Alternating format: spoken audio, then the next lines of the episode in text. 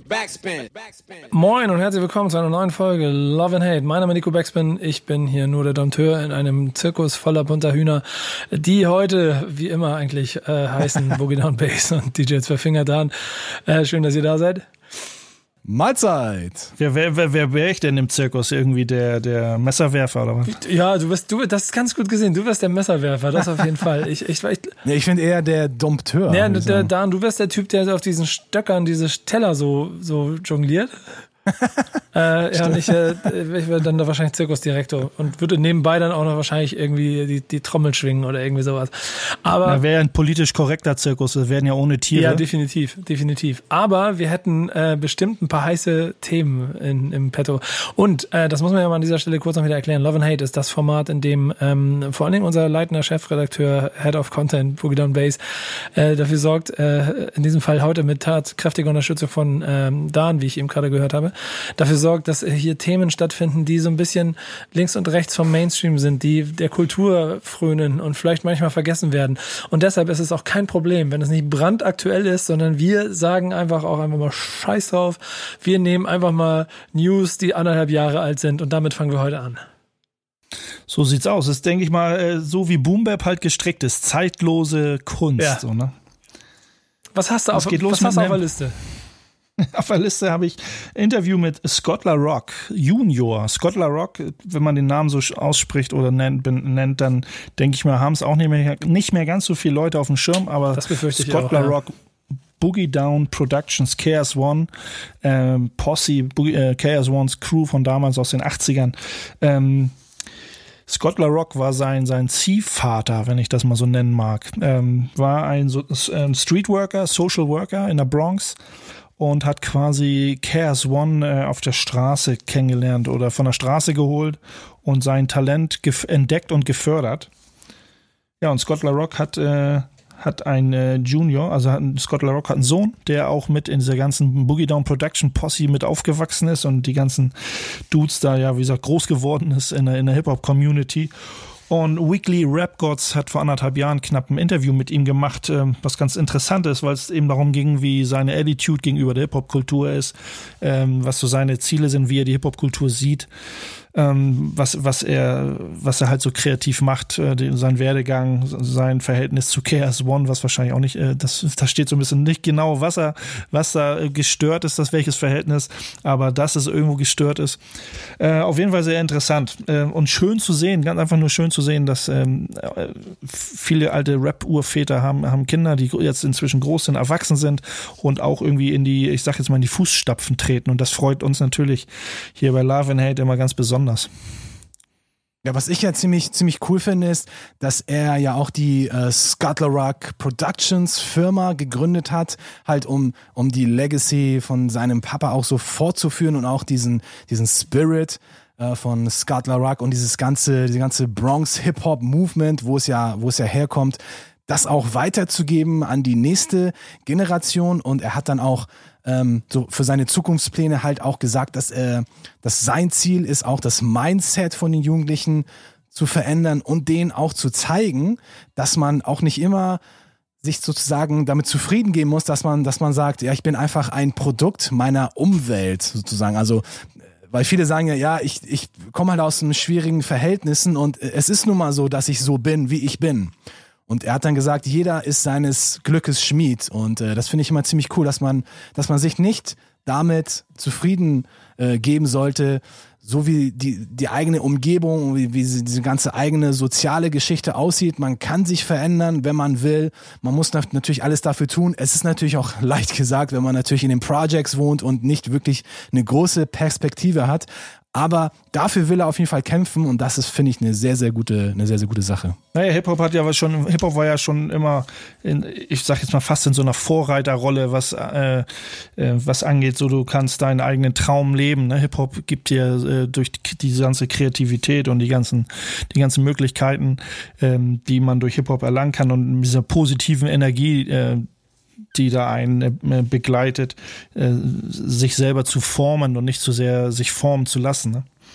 Also vor allen Dingen, wenn man das Interview liest, dann ist das so, man, man, man merkt schon, dass das wirklich ein sehr, ein sehr weiser Mann mittlerweile ja ist. Ich weiß nicht genau, wie alt er ist. Das wäre nämlich meine Frage gewesen. So, wie alt ist er eigentlich? Und also ich, Ähm, ich schätze ihn, ich schätze ihn so auf. Schlecht 35 recherchiert. Also wenn ich das eine. Pressefoto sehe, wo die ganze BDP-Posse ist, äh, da war er irgendwie zwei Jahre alt oder so. Dann hast du das Bild, glaube ich, gesehen. ah, je, Ich das jetzt Bild gesehen, ja, ja. Das müsste so Also, mit, Mitte der 80er, äh, ja, 15, er müsste eigentlich auch Ende 30, Anfang 40 Ja, sein. ja. Also ich, ich schätze ihn so auf Mitte, Mitte 30, aber er wirkt halt wirklich sehr, sehr, sehr, sehr weise. Und auch wie er das so quasi, wie er auch die, die Fragen beantwortet, zum Beispiel, wer seine, wer seine musikalischen Einflüsse sind. Und dann sagt er, er hat nicht wirklich musikalische Einflüsse. Er liebt Musik als Ganzes, Schlagzeug, Piano und alle anderen Instrumente. Das macht das alles aus. Und äh, das ist eigentlich, sag ich mal, eher untypisch für einen, für einen Künstler, ob- wo, wo, wobei jetzt natürlich dann auch in der nächsten Frage sagt, dass eines seiner allerliebsten Alben, die einen richtigen Impact hatten auf ihn, das Album It Was Written von ist. Also, aber auf jeden Fall eine sehr, wie gesagt, eine sehr, sehr interessante Ansichts, äh, Ansichtssache von äh, Scott LaRock Jr. Ja, äh, ich finde, also ein, einen entscheidenden Punkt dabei, ähm, dass er den Namen seines Vaters, äh, und das ist ja der Künstlername seines Vaters, den er, oder? Der ist ja Künstlername, ne? Genau, ja. Äh, den, er, Genau. den er da quasi weiterträgt äh, durch äh, seinen eigenen gewählten mit dem Zusatz Junior, was ja jetzt auch ehrlicherweise unüblich ist. Und damit aber äh, trotzdem sich der, der ähm, dem, dem Wert oder weißt du, dieser Legacy voll bewusst ist. Und das ist, wie du es schon vorhin genau, ja. gesagt hast, Aber das, das, Wichtige daran, dass da wirklich auch durch ihn nicht Abgrenzung entsteht, sondern das Weitertragen von einem Mindset, das ja, ja vor allen Dingen auch euch beiden ja auch immer oft verloren Ist geht. ja da auch ein, also wenn, wenn man sich mit der alten Geschichte oder mit der Geschichte allgemein, Scott LaRock und äh, wie das so begann äh, mit BDP und Chaos One, äh, letztendlich sind das ja zwei zusammenhängende Sachen. Scott LaRock, wie gesagt, er war auch äh, Social Worker, Street Worker und äh, sein Sohn ist, ist ja ebenfalls in verschiedenen Social äh, Programmen und, und äh, Street Worker Geschichten in, in der Bronx, also Schwerpunkt in der Bronx äh, involviert und hat er hat er ohne Ende Sachen, um die er sich kümmert und, und da wirklich und seine seine Hood, also dass er dass er dass er eben auch guckt, dass, dass die, die, die Bronx und allgemein in, in, in den Boroughs, dass es da so ein bisschen vorangeht und dass die, dass die Kids da eine Alternative, eine Perspektive finden und er gar nicht so global denkt, sondern dass er wirklich sehr heimatverbunden äh, bleibt äh, und wirklich so von, von, von, äh, von the scratch aus arbeitet und wirklich ganz, ganz unten an der Straße anfängt und guckt, was da passiert. Dann wird ja auch in, in dem Interview gesprochen, äh, da ging es eben auch, dass äh, natürlich haben sich die Programme, äh, es ist mehr geworden und es wird viel gemacht und die Gangrivalität und allgemein äh, die Kriminalität ist äh, weit zurückgegangen, auf jeden Fall im Verhältnis zu den 70er und 80er Jahren. Aber nichtsdestotrotz, das wird, kriegt man es in den Medien auch nicht so mit wie früher, äh, werden nach wie vor fast täglich Leute in den Problemvierteln erschossen. Und da ist er natürlich auch hinterher, um, um rauszufinden, was man da machen kann. Ja, also, ähm, ja, mir fällt gerade gar nicht mehr so viel ein dazu, weil ich irgendwie, ich habe nebenbei hier den Namen, den, den, den, das Alter von, von Junior gesucht. Da äh, Papa ja 87 im August gestorben ist, muss er auf jeden Fall äh, ein bisschen über 30 sein und äh, damit ja aber auch bestimmt sozialisiert von den Wurzeln, die in den 90er Jahren Hip-Hop groß gemacht haben. Äh, Total. Ich meine, man darf auch nicht vergessen, dass nach Scott LaRock auch ein äh, Boulevard, also eine Straße benannt wurde in der Ah, Bronx. stark. DJ Scott LaRock Boulevard. Und das macht es natürlich für einen Junior. Also ich meine, wenn ich, wenn ich überlegen würde, dass, na, dass eine Straße nach meinem Vater benannt ist, dann wäre ich natürlich mega stolz und würde natürlich auch schauen, dass ich möglichst seine, seine Legacy weiter, ver, äh, weiter in Ehren halte, weiter vertreibe und den Leuten auch irgendwie zeige, guck mal, das war mein, mein Vater, der hat, der hat dies und der war dies und die, die, äh, der und die Person, der hat den und den Einfluss gehabt, ist natürlich was, was enormes, also auch für einen, für einen jungen Künstler, wenn er jetzt merkt, oh, mein Papa ist einer äh, der Heavyweight sozusagen, muss man ja sagen, in den, äh, in den 80ern war ja äh, Boogie Down Productions ja auch in der Bronx absolut eine Ansage. Und äh, damit kann, glaube ich, auch nicht jeder wirklich umgehen, so, ne, mit so einem, mit so einem Fame, würde ich mal sagen, mit so einem Street Fame. Und ich behaupte einfach mal, wenn the Rock nicht äh, gestorben wäre, dann wäre er wahrscheinlich vielleicht auch genauso erfolgreich gewesen wie äh, KRS One. ja, spannend. Es ist, also, äh, Ist ja auch eine Sache, ist ja auch eine Sache, wo man das, äh, wo man das ein bisschen äh, reflektiert und auch von getriggert wird. Ne? Er ist ja nicht einfach gestorben, er ist ja erschossen worden. Ja, ja, genau. Äh, ja. Und unter welchen Umständen kann, weiß ich jetzt leider nicht, aber es ist ja auch schon äh, schon tragisch, ein tra durch einen tragischen Vorfall sozusagen. Und das äh, als, als Sohn äh, irgendwie, das triggert dann ja schon, um zu gucken, äh, da muss was passieren. Er heißt übrigens in Wirklichkeit Scott Sterling Jr., auch wieder Papa. Insofern ist es äh, äh eine lustige kleinere Notiz. Und das Alter habe ich immer noch nicht rausgefunden. Äh, das liegen wir irgendwann nach. Oder auch nicht, weiß ich nicht. Auf jeden Fall hören wir Mucke, ne? Und ich gehe davon aus, dass wir BDP ja. hören, oder? Was sagst du? Ganz genau. Und zwar der Track von den Jungs überhaupt. South Bronx. The South, South Bronx. Hab ich Bock drauf. Ist wieder ein bisschen Zeitreise. Und dann geht's hier gleich weiter bei Love and Hate. Der einzigen wirklichen Zeitreise im Podcast-Game. Backspin. Backspin. Ähm, Leute, Love and Hate ist das Format, wo Hip-Hop noch in Großbuchstaben geschrieben wird. Und deswegen ist natürlich auch Graffiti hier ein Thema, das ähm, glücklicherweise sehr viel Raum bekommt. Genau wie äh, Writer jetzt offensichtlich aufgrund von äh, äh, Informationen der Deutschen Bahn, oder? Habe ich das richtig interpretiert? Es gibt, es gibt so einen jubelnden Aufschrei äh, von ein paar Graffiti-Writern, äh, weil die Pressesprecherin, äh, eine Bahn-Pressesprecherin äh, in, in, in Hamm äh, ein ganz witziges Statement äh, rausgehauen hat. Und äh, da ging es im Prinzip um die Schallschutzmauern der, äh, an den Bahnstrecken. Und da gesagt wurde, äh, Graffitis an den Schallschutzwänden haben keinerlei Auswirkungen auf den Schallschutz. Und deswegen werden sie so gut wie nie entfernt.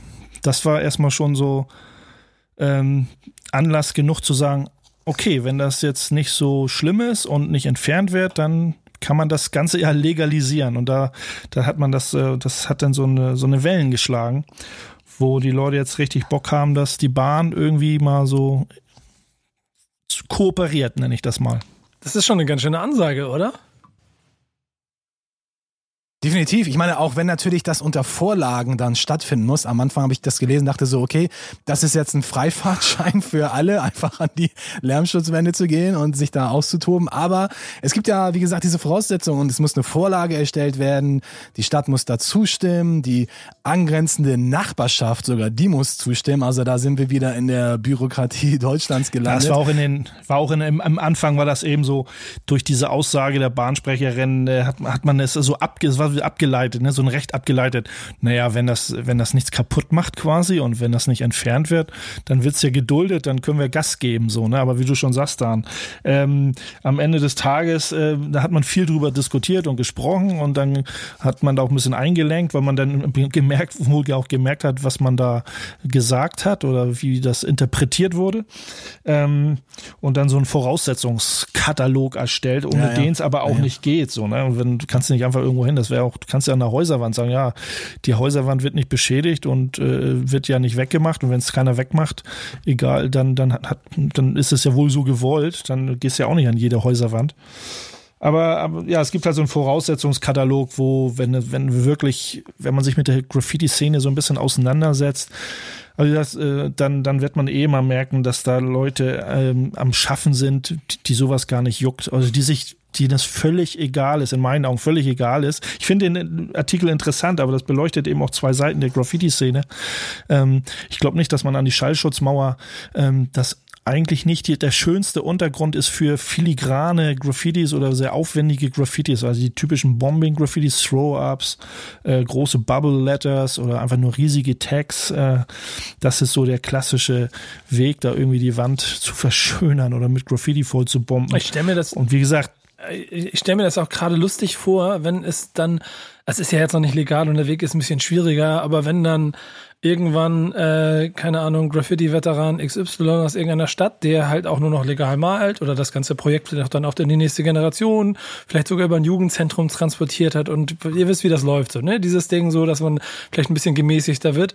Ähm, und äh, nicht mehr ganz so wild unterwegs ist und dann quasi Wände oder, oder, oder Raum jetzt theoretisch zugesprochen bekommen könnte, an dem man was machen kann, wo ich mir dann auch vorstelle, dass dann die Kolonne äh, aus, aus, aus Sprühern dann quasi an den Gleisen entlang wandert, um sich dann da hinzustellen und zu malen.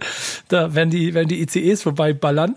ähm, und dann mal zu einer gleichen Stelle, wo gerade letzte Nacht wieder Action war und die Jungs halt äh, richtig durchgedreht sind und also es wurde ja zurück, also es wurde nicht zurückgerudert, aber nur gesagt, es, es wurde diese Aussage getätigt und dann wurde ja wurde ja eben gesagt so, dass äh, Voraussetzung, ich kann mal ganz kurz äh, durchlesen, äh, eine Vorlage, die Vorlage muss, die Stadt muss zustimmen, ja, genau, hat ja, die, hat Nacht, die angrenzende Nachbarschaft muss zustimmen, genau, die Farben müssen spezielle ja, Eigenschaften genau. haben. Ja, halt so. doch schon vorgelesen. Ja, schon genau. ja, aber so ne, du, du unter, unter diesen Bedingungen. Nicht mal richtig zu, Base, wenn wir hier reden. Nee, ich höre meine eigenen Sendungen nicht mehr zu. Ja, genau. Ich merke ähm, schon. Guck mal, hast du das getan? Du hast das original aber das alles Ich wollte ja auf, ich wollte auf diesen einen Absatz hier und die städtebaulichen Verbesserungen äh, sind das Ziel sozusagen. Und das finde ich halt extrem fragwürdig so, ne? Aber jetzt der entscheidende kleine Punkt. Es ist hundertmal berappt worden in irgendwelchen Songs. Und ich denke mal, da sind wir alle uns einer Meinung. Es ist jedes Mal geil wenn du irgendwo lang fährst und du siehst äh, an diesen Lärmschutzwänden, dass das halt nicht große, hässliche Dinger sind, sondern dass da irgendwas los gewesen ist. Ich habe da jedes Mal Freude dran, bin jedes Mal dabei, würde das gerne, keine Ahnung, einfach alles filmen, abfotografieren, bin e-, emotional damit verbunden. Und äh, wenn das jetzt nur noch mehr wird, weil auch die Jungs, denen diese Regeln scheißegal sind, jetzt gehört haben, ey, aber das heißt ja, die machen das eh nicht weg, dann können wir richtig durchdrehen. Das heißt, die kontrollieren das ja auch gar nicht. Also wird ja das ist das ist noch nämlich auch genau jetzt. das das ist genau das, worauf ich hinaus auch hinaus wollen würde, dass, äh, wie du schon gesagt hast, ne, dass sie, äh, dass die Leute, die sowieso nachts da unterwegs waren, jetzt noch weniger befürchten müssen, dass sie da äh, richtig in Regress genommen werden, richtig Strafen zahlen müssen, weil sie, wenn sie einen guten Anwalt haben, hier guckt euch die Aus, äh, die, ne, die Aussage der Bahn an, so ist das, so. Da kriegst du vielleicht nur ein kleine, kleines Bußgeld, weil du irgendwo gestanden hast, wo du nicht stehen darfst nachts oder ne, unsichere Bedingungen, irgendwas. Ähm, aber dass es keine großen, großen finanziellen Auswirkungen auf den einzelnen äh, Graffiti-Maler hat, das glaube ich so da haben die so einen Impuls mit losgetreten mit so einer Aussage, dass, dass die, äh, dass die, dass die Bombing, die, die Writer, die nachts bomben gehen, äh, jetzt wie ausschwärmen, richtig. Ja, ich bin mal, ich bin mal gespannt, wie das in anderen Bundesländern gehandhabt wird. Aber ich sehe uns schon zu dritt jetzt äh, mit dem äh, Wochenendticket nach Hamm fahren äh, um ein großes Love and Hate irgendwo an eine Lärmschutzwand zu ballern. Ist gebongt. ja, Nico, kommst mit? Ja, genau. Ich wäre wär sofort dabei. Machen wir, machen wir. Ähm, ich mache Beatbox so lange. Aber damit ihr das jetzt nicht hören müsst, hören wir einen Song. Ähm, Writing My Name, Graffiti on the Wall. Ähm, nee, aber ich kenne den Song da nicht. Ich kenne den Song gar nicht, den du ausgesucht hast. Black Forest, etwas aus der, ja, wie soll das anders sein, Independent-Welt. Der Song heißt Street Legal. Dachte ich mir, passt ganz cool, weil das ja so einigermaßen scheinbar jetzt ja legal ist. Ähm, ich habe mir schon ein paar Mal drüber nachgedacht, ob wir eine Playlist machen oder machen sollten. Ich weiß aber nicht, ob diese ganzen Songs überhaupt auf äh, Streaming-Plattformen stattfinden. Ähm, Vermutlich nicht. Ja, teils, teils. Bei den wenigsten. Deswegen müsst ihr weiter Love and Hate hören in jeder Form und idealerweise ja. auch im Radio. Also, jetzt hier. Weiter geht's. Backspin. Love and Hate ähm, in einer äh, sehr vielfältigen Version, wie ich heute finde, mit mir, Nico Backspin, als äh, Dompteur in unserem kleinen Hip-Hop-Zirkus und den beiden ähm, Hauptdarstellern, Boogie Down Bass und Zwölfinger dann. Und ähm, Hello neben freudigen Nachrichten für äh, Sprüher, die dazu führen werden, dass wir wahrscheinlich sehr lustige weitere Informationen darüber bekommen werden in den nächsten Wochen und Monaten, ähm, habt ihr hier ähm, noch einmal gute Nachrichten mitgebracht, die auch schon so zwei Wochen her sind, aber die einen Fall, der äh, die Hip-Hop-Community lange begleitet hat, jetzt äh, offensichtlich aufgeklärt hat. Erzählt es. Ja, Jam Master Jay von Run DMC, der ist ja erschossen worden in seinem eigenen Tonstudio im Jahre 2002 und es wurde nie aufgeklärt oder es wurden die, die mutmaßlichen Täter wurden ja nie gefunden. Aber jetzt äh, wurden zwei Personen verhaftet, äh, die äh, schon, wo die Beweislage schon äh, recht äh, groß ist, wo man von ausgeht, dass die beiden ähm, ja den Mord begangen haben sozusagen. Erstmal so grob äh, hinter, hinter, ähm, hinterleuchtet. Ähm, könnt ihr, mir, Aber, könnt ihr mir äh, mal sagen, was ihr damals gedacht habt, als ihr diese ganze Information bekommen habt? Ähm, das ist ja so eine Zeit, das ist so, das ist so sechs, sechs Jahre nach Tupac, fünf nach, nach Biggie und ähm, jetzt ist Jam Master Jay ja 100% äh, auf den ersten Blick nicht derjenige, von dem man jetzt äh, so wahrgenommen hat, dass er Teil eines großen East Coast West Coast Beefs gewesen ist. Ich habe auch immer so, als das passiert ist, dachte ich so, boah, ey, Gangkriminalität kann es irgendwie nicht gewesen sein. Das war so mein allererster Gedankengang. Da, äh, so, also ich habe das irgendwie, ähm, klar habe ich das, äh, glaube ich, jeder Hip-Hop-Dude irgendwie hat das so auch bewegt und äh, ähm, hat das so mitgenommen tatsächlich. Ich, Run DMC ist halt Run DMC. Ähm, aber jeder hat sich so seine eigenen Gedanken gemacht, wo du auch gerade nach fragst. Und wie gesagt, wie du schon mit den äh, beiden Protagonisten, äh, mit dem, äh, mit dem Beef ansprichst, ähm, konnte ich mir das überhaupt nicht vorstellen. Ähm, umso erschreckender, wenn man sich so ein bisschen die Faktenlage jetzt auch jetzt, was jetzt durch die beiden äh, Mörder und äh, vermeintlichen Mörder, die jetzt verhaftet worden sind, so ich weiß gar nicht dann oder ob das, ich kenne die Doku gar nicht oder den Bericht gar nicht, ob das schon immer ein Thema war, wo es um Drogen äh, oder Drogendeals ging. Also ich habe mir die äh, Dokumentation angeschaut, die heißt äh, Remastered Who Killed Jam Master Jay. Äh, findet ihr auf äh, Netflix und die ist interessant, aber auch, man wird wirklich traurig. Also die haben da wirklich den ganzen Fall auch versucht noch einmal zu rekonstruieren, also auch mit Grafiken, auch mit, mit Schauspielern und so weiter. Und ähm, das ist schon, also man ist schon sehr ergriffen, weil auch unter anderem die äh, Schwester von äh, Jam Master Jay auch zu Wort kommt und da das natürlich dann auch sehr emotional wird. Und da stellen sich die Leute natürlich auch die Frage, warum? So, wer, wer, wer steckt dahinter? Die beiden, die jetzt ja äh, festgenommen wurden, Ronald Washington und äh, Carl Jordan äh, Jr., das sind ja auch schon Verdächtige in diesem Fall, die ja auch schon seit dem ersten Tag bei den äh, Polizisten auf dem äh, Radar sind, sozusagen. Und äh, die werden dann natürlich auch äh, behandelt in dieser Doku, natürlich, selbst, selbst, selbstverständlich. Aber ein Punkt, den ich halt vorher nicht wusste, ist, dass Jam J wohl halt auch äh, mit irgendwelchen Drogengeschichten da involviert sein sollte. Und das eine These wohl sein soll, dass es auch zu irgendeinem Streit mit irgendeinem Dealer gekommen sein soll.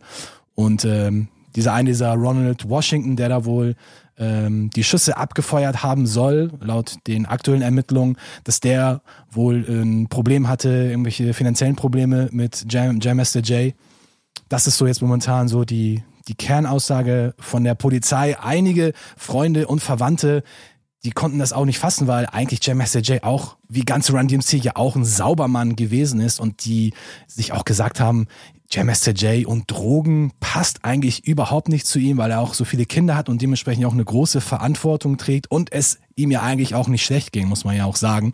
Jay äh, kann wahrscheinlich von den Royalties in den 80ern alleine schon bis zum Rest seines äh, Lebens wahrscheinlich äh, gut auskommen. Aber das hatte wirklich so einen bitteren Beigeschmack, wo ich mir dachte, ah, okay, Jam Master vielleicht hat er doch nicht so eine ganz weiße Weste gehabt, wie ich äh, am Anfang mir das ja, so weiß man nicht, ne? Weiß, weiß man nicht, wie, wie was alles. Ich glaube, das wird man auch so nie äh, mehr erfahren, so, wenn man sagt so, wahrscheinlich die tausend Gedanken, die einen, die jeder für sich zurechtspinnt, ne? Wenn man sagt so, ne, wie sagt der, das, die Tat wurde begangen, weil die beiden irgendwie dann äh, nicht nicht an einem äh, Drogendeal beteiligt wurden oder waren wahrscheinlich geplant, ja. in irgendeinem Drogendeal dabei zu sein und da, dementsprechend auch äh, Geld damit äh, zu machen und irgendwie ist das es wohl dazu gekommen, dass sie eben nicht beteiligt waren.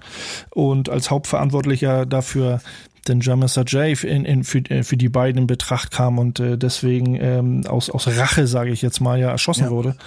Ja. Ähm, wer weiß, keine Ahnung. Kann man ganz viele Sachen. Man möchte keinen äh, ans Bein pissen oder so. Vielleicht war sein Tonstudio irgendwie Drogenumschlagplatz oder warum auch immer. Weiß, man weiß es nicht. Ja, äh. ist auf jeden Fall. Ich meine, ich meine, man, man, man sieht auch in der in der Doku, wenn man sich so Fragen stellt. Okay, ich meine, 2002 gab es ja auch schon Videoüberwachung und da äh, wurde auch gesagt, dass das ganze Studio komplett auch mit Videokameras ausgestattet wurde. Aber das das Problem war, die Aufnahmen, die dann äh, der Polizei zur Verfügung äh, gestellt wurden, die waren dann teilweise, keine Ahnung, Monate alt. So, also da, da muss sich einer irgendwie Zugriff äh, verschaffen haben zu den äh, Videokameras und äh, also es ist auf jeden Fall eine, eine ziemlich interessante Doku. Also sind so ganz viele Sachen, wo man sich so denkt, okay, wieso, wieso sind diese offensichtlichen Sachen nicht so wirklich ähm, als Beweislast sozusagen ermittelt Ja, worden. das ist ja oft mal so, naja, wir gucken noch zu viel Filme und so, aber dann mal sagt, okay, Videos sind weg, okay, ne, diese weiße Weste, die will man auch weiß behalten und all sowas. Mhm, ne?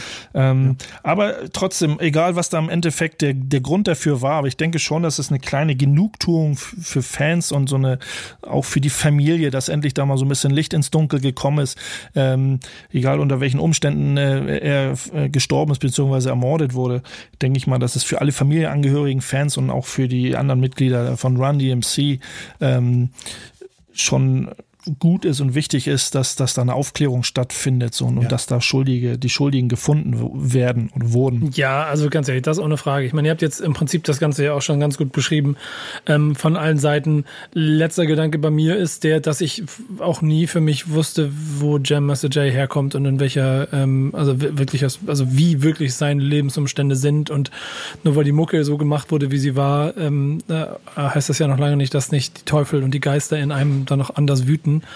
Und es wirkt so nach allem, was ich hier lese, was ich gehört habe, was ihr dazu sagt, so wie das hier auch immer noch nicht 100% von allem auf dem Tisch liegen.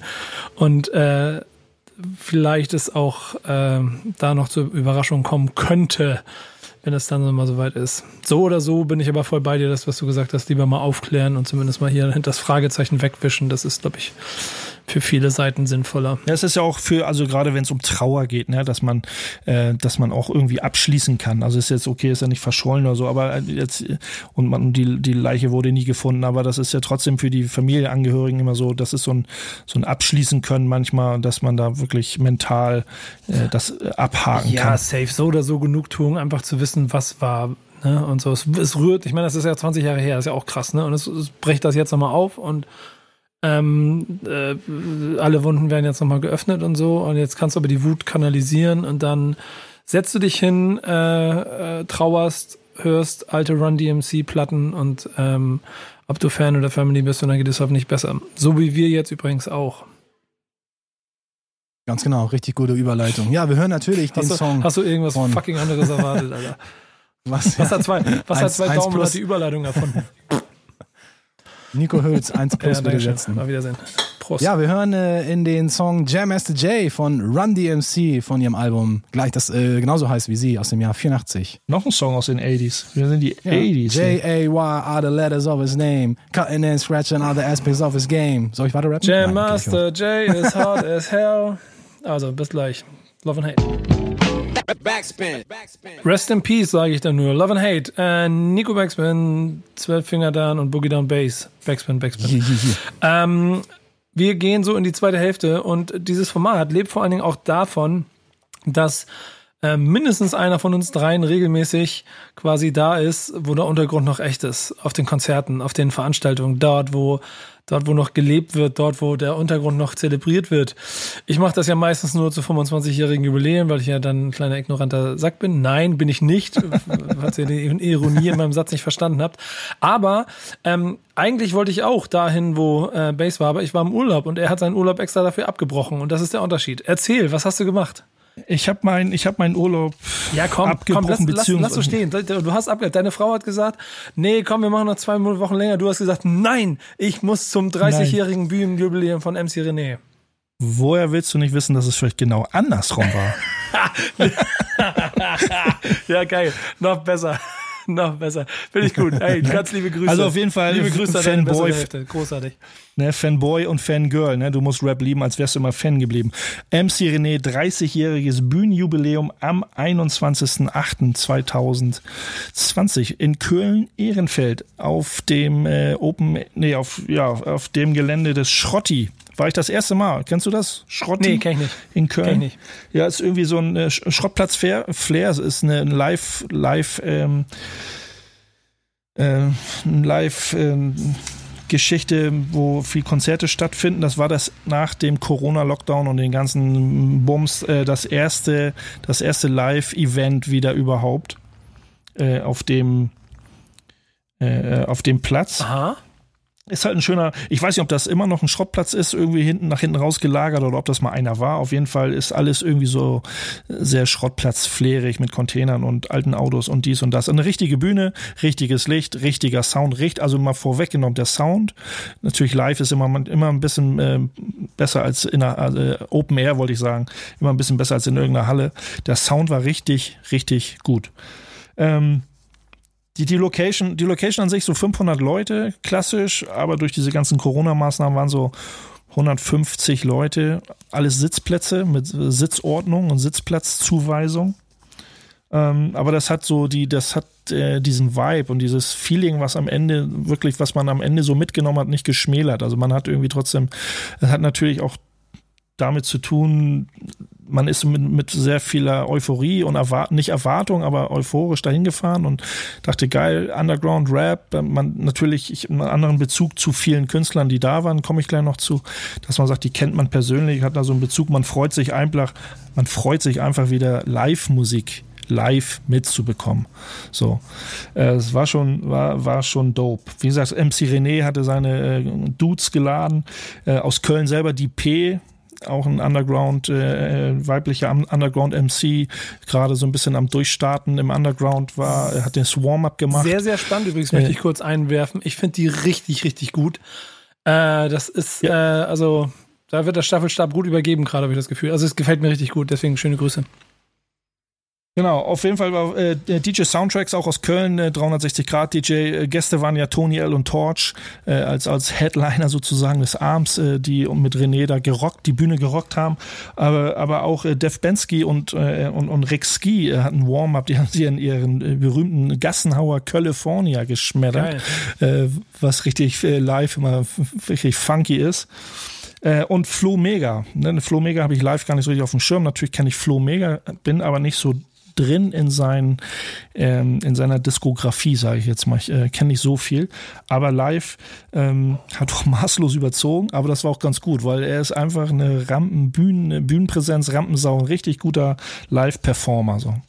So, auf jeden Fall Soul-Sänger und ähm, muss, ne, das ist äh, bei mir ja genau richtig. Zwar sehr modern vom Sound her, ähm, aber richtig gut. Der hat so das äh, nach dem Warm-up von der P ähm, ähm, so eingeleitet, dann richtig eine Stunde eine Show zu machen.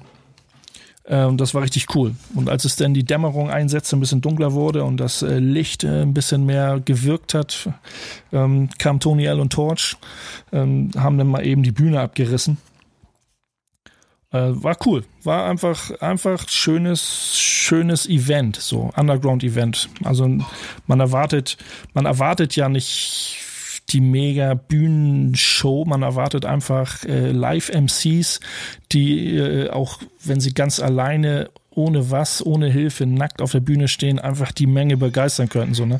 Und das passiert da halt, ne? Wo kommt die Musik denn her? mein Telefon, was soll denn das? Das gibt's ja gar nicht. Was war das für Mucke? Geil. War, ein Telefon, war das ein, war das ein das Telefon-Jingle oder? Ey, das, das erste Mal überhaupt, dass in einer unserer Sendungen. Ja, aber hier ist richtig was los heute. Im Hintergrund, wird, Im Hintergrund wird in der Küche gekocht, dein Telefon geht, äh, aber du musst halt derjenige, der reden, weil wir beide nicht da waren. Trotzdem. Ähm, Ihr da, wart nicht da. Also ja, ich sag doch mal, ich sag ein paar, paar Eckdaten. 19 Uhr ging's los, 22 Uhr war wirklich, Security hat gesagt, Schluss hier, du, natürlich Anwohner. Reden, ne? der, der, der, der, der, will was sagen. Der, will, der will uns nicht mitreden lassen, Dan. Ja, sag nee, doch ich wollte eigentlich mal nachfragen, so, ähm, wie das für Dan für dich ist, so vom Gefühl her. Ich mag diese Shows. Sie haben aber natürlich auch ganz oft so diesen, diesen, diesen Charakter von, das ist ein Treffen von Leuten, die so, so sich wie so, wie so ein, das war auf dem Backspin Geburtstag genauso. Es war so eine unheimlich schöne Atmosphäre von Leuten, die sich halt immer wieder treffen und dann wie so zu einem guten alten Familientreffen zusammenkommen. Und es gibt so ein paar Leute, David P. macht das in München so zum Beispiel, ähm, mal die, die Heidelberger haben das ja auch immer wieder gemacht. Die, dieses Tony, äh, dieses, dieses MC René Ding, das muss doch vom Gefühl her wahrscheinlich genauso gewesen sein, oder? Also äh, so, als wenn jeder mal zum Grillen einlädt. Ja, genau, oder? Ja, geil. Ne? Also man ist eine große, man ist eine Großfamilie, verstreut in Deutschland, aber so ist es ja auch bei diesen alten Hip-Hop-Hasen. Äh, ne? Und jeder, jeder, man ist verstreut in ganz Europa teilweise ja und jeder lädt ab und zu mal ein, äh, kommt zu uns, wir, wir feiern einfach hier ein gemütliches, ich nenne es mal einfach ein gemütliches Familienfest. Aber Dan, wäre das was für so dich gewesen? Ja, auf jeden Fall, natürlich. Klar, ich meine, so, das ist ja sozusagen das, worum es ja auch irgendwie im Grunde genommen ging und auch eigentlich immer noch geht, zusammenkommen, sich auszutauschen, Spaß zu haben, eigentlich so das typische 90er, Anfang 90er, mit 90er Flavor auf Jams fahren, Der einige, sich klar, der einzige Wermutstropfen ist so, ähm, man hat, war, da war jetzt nicht viel, man, man steht nicht so in, in, in, in Pulks herum oder man kann so willenlos hin und her rennen, da wurde schon ein bisschen drauf geachtet, ne? also durch die ganzen Corona-Maßnahmen. Also das gehört ja auch dazu, dass dann man nicht nur der Performance auf der Bühne lauscht, sondern dass man auch äh, vielleicht versucht, äh, Kontakte zu knüpfen oder allgemein irgendwie so ein bisschen mehr Austausch in welcher Form auch immer Austausch zu haben unter in, in, in der Audience, so, ne? also mit den ganzen Zuschauern, äh, die da sind, die ganzen Gäste, die da sind. Also da waren ja, also zwei Reihen hinter, da, da hat man so ein bisschen Respekt vor der ganzen Situation, dass man äh, sagt, man steht nicht einfach auf und begrüßt und umarmt die Leute, die man jahrelang nicht gesehen hat. Zwei Reihen hinter mir äh, war, war Kuhlmann, DJ Kuhlmann irgendwie von äh, Fünf Sterne Deluxe, der, da, ne, da hätte man ganz anders so sich Hallo gesagt. Äh, Ein anderer Kumpel aus Luxemburg, DJ PC, der war zufälligerweise irgendwie fünf Plätze nebenan und wir haben uns äh, tierisch gefreut, dass wir zufällig am gleichen Ort des Geschehens waren. Und, und gibt es noch mehrere Situationen, da denkt man, hat jeder so seine Situation, auch für Leute aus Köln, die da waren, sagt so, oh ja, ich würde ja am liebsten hier mit den Homies irgendwie mehr chillen, aber man war so auf sein, ähm, auf seinen Platz gebunden, so ein bisschen. Ja, ich glaube, das ist irgendwie das Schöne an diesen Dingern, wie du schon beschrieben hast. Und das, was ich auch ähm, äh, immer wieder mag, dass es so wie dieser Lichtkegel ist, zu dem sie dann alle rennen. Und es gibt davon nicht mehr ganz so viel, aber es gibt es punktuell richtig und zu den richtigen Anlässen. Und ich glaube, das 35-jährige Bühnenjubiläum von MC René wird auch irgendwann gefeiert werden und auch dort werden dann wieder Leute zusammenkommen. Also ich, ich freue mich jedes Mal drüber. Ähm, wird ja auch nicht die einzige äh, Jubiläumsshow sein. Es werden ja auch noch andere alte Haudegen ja auch noch ihre Jubiläen hoffentlich feiern, sofern es natürlich die Situation, die aktuelle Situation zulässt. Also ich freue mich auf wie viele Jahre Torch, wie viele Jahre Tony L, ich würde mich mal, ich würde mich mal über Twins. 35 Jahre Reimbanditen freuen. Reimbanditen. Das wird so langsam, äh, dass wir den die wird so 50 langsam so ein, Jahre Run- Nico so, ein, so, ein, so ein Running Gag hier in der Sendung, habe ich das Gefühl. Ja, selbstverständlich. ähm, wie wie sieht's denn aus? Wann wäre denn die rundes Jubiläum für Soul Brother? Äh, Gründungsjahr, die Daten, ich weiß es gar nicht, 2009 haben wir released, Soul Brother, 2008, Äh, ne? Nee, 2005 haben wir die Oder ersten Partys 2006, da nee, geschmissen. 2006, glaube ich, war das. 2000. Aber Ja, egal. ich glaube, ich habe ich hab noch Kannst- kannst mal sehen, wir sind, 2005. Finden äh, wir raus. muss Also wenn es nächstes Jahr wäre, können wir Ah, ja, nächstes Jahr schön. 15 Jahre Soul Brother feiern. Ähm, ja. Jetzt feiern wir es mit dem Song. Äh, darf ich mir einen MC René Song aussuchen? ja, wenn ich ihn hier habe, auf jeden Fall. Sonst muss ich nochmal ans Plattenregal. Das ich dauert. nehme die neue Reimgeneration. Oh, ein Glück. Ah, hab ich, hab ich direkt Schwenger. auf dem Teller. Den Sehr hören wir gut. jetzt hier. Love and Hate mit Nico Dan und Bass. Äh, und dann geht's weiter. Ich glaube, noch ein Thema machen wir. Ähm, bis gleich. Backspin. Wir sind auf der Zielgeraden bei Love and Hate und ähm, man muss mal sagen, es gibt in den Zeiten, in denen wir uns heute befinden, und das ist vielleicht jetzt auch das fast ernsteste, der ernsthafteste Thema, das wir heute ausgesucht haben, ähm, gerade auch für mich in einer Ohnmacht, wenn man in die USA guckt und sieht, was da passiert und nicht dort lebt und es und und dann auch natürlich durch durch meine Hautfarbe und so ein bisschen privilegierter bin, dass ich mit bes- bestimmten Dingen wie ja auch nicht so viel Kontakt in meinem Leben hatte, wie es andere haben.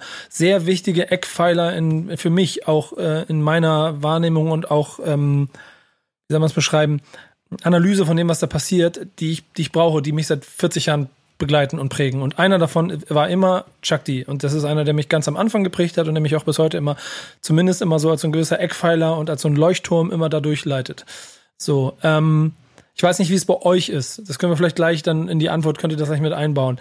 Ähm, der Faktor Releases war bei mir aber immer so in den letzten Jahren, dass wenn Crews, Rapper aus, aus, der, aus Zeiten, die ich schon lange kenne, Dinge gemacht haben, dann haben sie mich nie so gecatcht, weil die Zeit so ein bisschen an denen vorbeigeht. Trotzdem kommt jetzt ein Release, von dem ich glaube, der ist wichtiger als wahrscheinlich alles, was in 30 Jahren dazwischen, zwischen den Klassikern und heute passiert ist. In Public Enemy hauen ein neues Album raus. Ja, und obwohl sie sich eigentlich getrennt haben, ne? So. Ja, ich glaube, das war ein PR-Witz, ganz ehrlich. Das wirkte wie, das wirkte wie Oh, PR. ja, weiß ich nicht.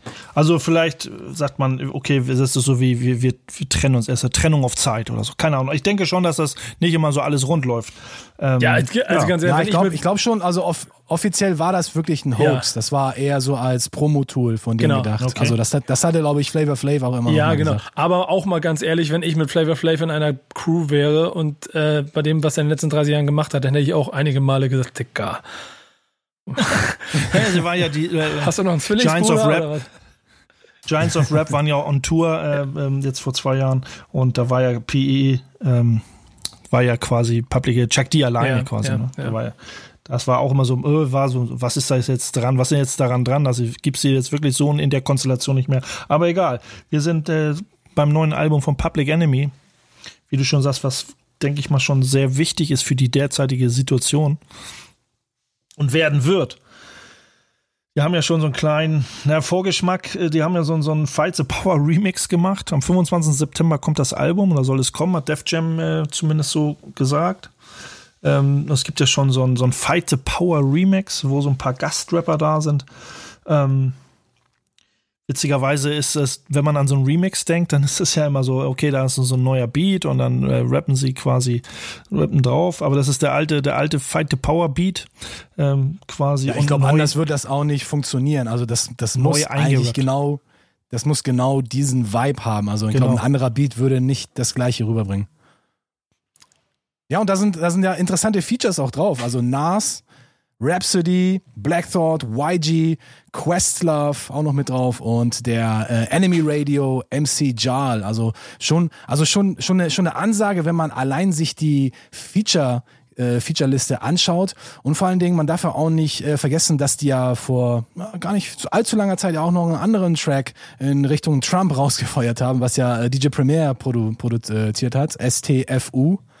Und äh, das ist ja auch nochmal eine richtige politische Äußerung und dieser Track hinterher und dann feuern die noch ein Album auch noch hinterher. Also die sind, ich würde sagen, aktiver denn je und die haben auch nichts von ihren, sag ich mal, von ihren Skills und von ihrer politischen Message eingebüßt. Ich glaube, die sind, für mich sind die hungriger denn je, wenn man jetzt bedenkt, okay, die haben schon lange nichts mehr von sich hören lassen.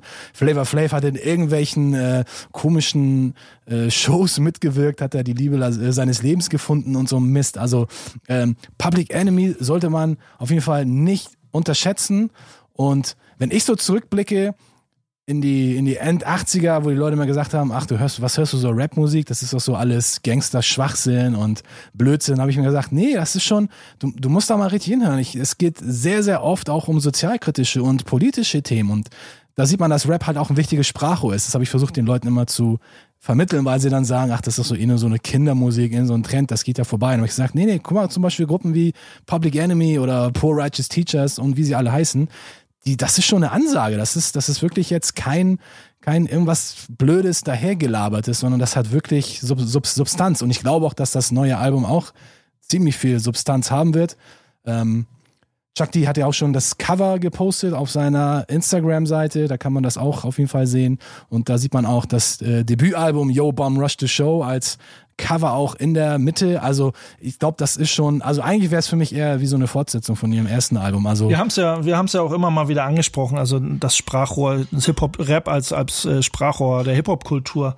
Und so hat sich ja, wie du schon sagst, ne, so hat sich ja ähm, Public Enemy war schon immer für uns, das hatten wir ja dann, wie gesagt, schon öfters mal so äh, in, in, in irgendwelchen Themen äh, oder immer mal wieder thematisiert. Und äh, wenn, wenn ich gefragt werde, wer wäre sozusagen das Paradebeispiel für, für das Sprachrohr in der Hip-Hop-Kultur, dann ist es auf jeden Fall, da kommt sofort Public Enemy, ohne zweimal drüber nachzudenken. Natürlich könnte man auch Ja. jemand wie KS-One äh, KS One nennen, der auf eine ganz andere Art und Weise mit der, mit der Sozialkritik und äh, mehr die sozialkritische kritische Variante anspricht. Äh, Public Enemy sehr politisch ist, ne, wenn man das äh, äh, schon so vergleichen mag als, als Polit-Rap-Band, aber das wäre zu sehr in eine Ecke gestellt.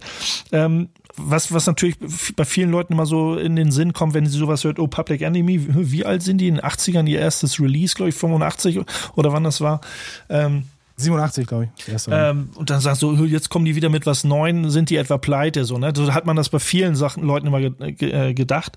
Und bei Public Enemy ist mir das, wäre das nie in den Sinn gekommen, wo ich denke so, okay, die haben die, die haben einfach die Schnauze gerade sowas von voll, die sagen, wir, wir, Ja. wir müssen releasen, wir müssen was machen, wir Ganz müssen genau, ja. die, wir müssen die Faust erheben, wir müssen uns gegen das Regime, wollte ich fast schon sagen, also Fight the Power ist, ist aktueller denn je. Und dass der, das als, als, als Main Reason irgendwie so zu auch sehen, warum sie mit einem neuen Album jetzt um die Ecke kommen. Und vor allen Dingen auch das neue Album ist ja auch bei Def Jam, also ihre, ihre Rückkehr zu dem legendären Label aus New York äh, nach über 20 Jahren ist natürlich auch nochmal eine weitere. Es gibt hier so ein Ansage. schönes Zitat in den Notizen, die ihr mitgebracht habt, äh, das ähm, Public Enemy Songs, äh, das hat Chuck T gesagt, Public Enemy Songs sind äh, für immer Klangabdrücke im Sand der Zeit. Und es ist Zeit, es ist notwendig, den Lärm von einem Ort namens Zuhause wiederzubringen. Def Jam Kämpfe gegen die Macht 2020.